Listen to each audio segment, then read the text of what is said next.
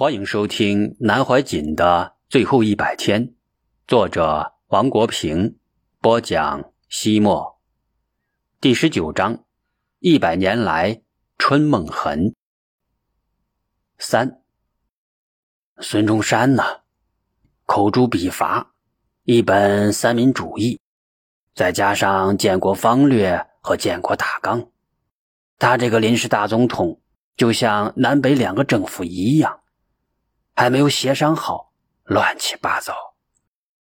这个时候，列宁还没有回到俄国，还没有苏联，这是一个突变。然后，孙中山又到北京，与袁世凯商量，临时大总统退位，请袁世凯担任正式的大总统，共同商量国号为中华民国，为突出共和。那个时候的国旗是五色的国旗，五个颜色：红、黄、蓝、白、黑，代表了满汉蒙回藏五个主要民族，体现了五族共和。袁世凯是侥幸得天下，华盛顿也是侥幸得天下的。我们乡下人有个古话：“李闯王打天下，顺治皇帝。”端热锅，李闯王打了天下，崇祯皇帝在煤山上吊死了，明朝三百年天下就这样一个突变结束，结果孤儿寡母。清朝孝庄皇后带着十几岁的顺治皇帝和几十万人入关，顺治皇帝端了热锅，把明朝的热锅端走了。不过他很不错。进京之后，大礼祭拜崇祯皇帝。袁世凯命不好，假如他没有野心，不去听儿子的话，当那个皇帝，就真的变成美国的华盛顿了。偏偏袁世凯糊涂呢，受大儿子的影响，要做皇帝。于是麻烦来了，就由蔡锷从北京回到云南，出兵讨伐。提出护法运动，保护宪法，袁世凯这才知道上了别人的当，已经宣布了叫什么洪宪元年，这可好，还不到一百天，吐血死了。四，袁世凯一死之后，天下就跟着乱了，他的学生、徒弟，保定系统的、北洋系统的等等。开始了军阀割据。民国初年至一九二七年，换了好多的总统：李元洪、冯国璋、许世昌，从孙中山到张作霖，十七年十五个总统，都很短命，闹了很多年，闹的是一塌糊涂啊！实际上这段时间。北京在干什么呢？在闹一个问题，一百年都没有搞清楚。一个民主的国家推翻了帝制，这几个总统换来换去都是短命的，都是光杆总统。经费哪里来？都靠借外债，借来干什么？收买国会的议员。那个时候没有什么立法院呢。只有议会，议员都是中国满清的遗老，乃至革命党的名宿，待遇都很高。那个时候待遇高到什么程度？当时大学名教授一个礼拜上课不到六个钟头，工资是三到四百个银元；公务员大概是两百到三百个银元；部长阶级的两百到三百个银元。在四川、浙江、江苏，农村最好的水田沃土啊，一亩水田才不到一百个银元。那么借外债干什么？收买议员？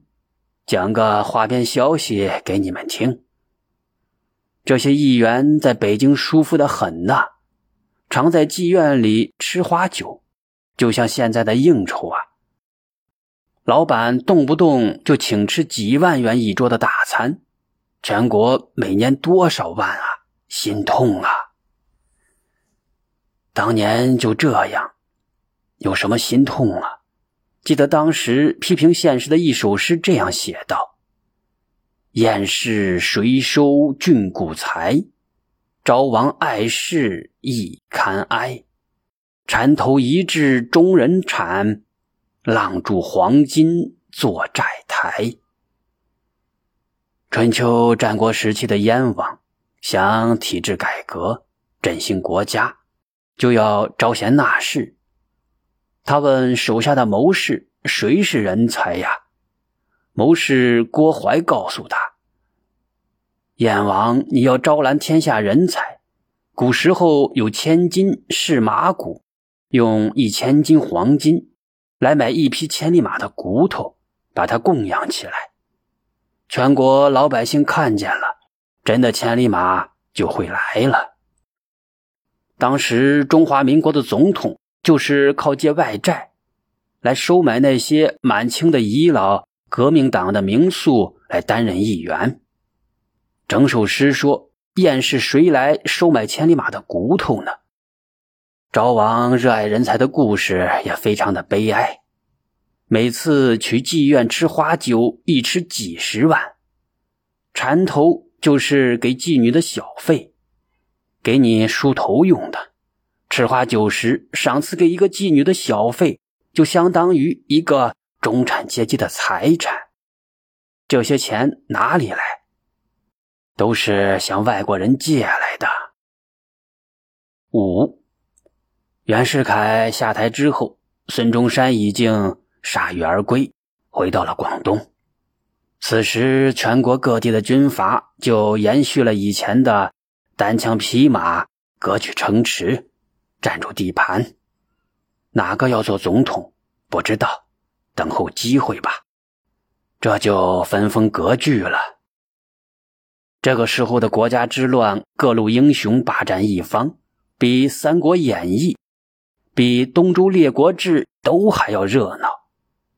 四川一省的军阀各自霸占一方，刘湘还没有出来，第一个督军是尹昌衡。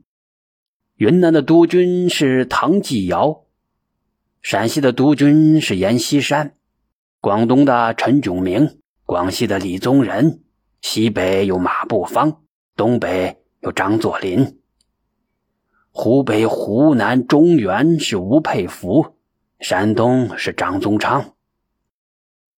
当时四川最乱，军阀混战，把规规矩矩的老百姓的税已经收到了。民国一百年之后，从来没有这么乱。当时孙中山领导的国民党躲在广州，谁也不想理他。名义上谁都是国民党，这个时候太乱了。中国当时的故事都在《三国演义》《水浒传》里面转，这些军阀都是侥幸，时势造英雄。六。这个时候，天下之乱，全国上下都知道乱，可是国民经济依然稳定，老百姓的生活还是安定啊，这一点很奇怪呀。当时全国通用的银元都是袁世凯的头像，叫做袁大头。你看中国，满清买鸦片，跟外国赔钱又赔了那么多，还是很富有啊。那个时候，一块大洋可以换十角或者十二角，一角可以换三十个铜板，一个铜板可以买一个鸡蛋。铜板下面还有铜钱，方孔的，做分用。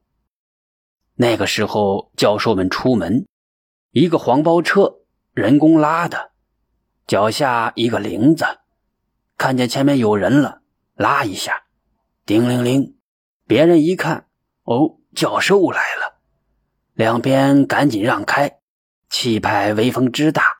这个气派不是官府给的，是大家对老师的尊重。所以当时的中华民国是政治上乱成一锅粥，社会经济却相对稳定和平静，老百姓的日子相对的比较安定。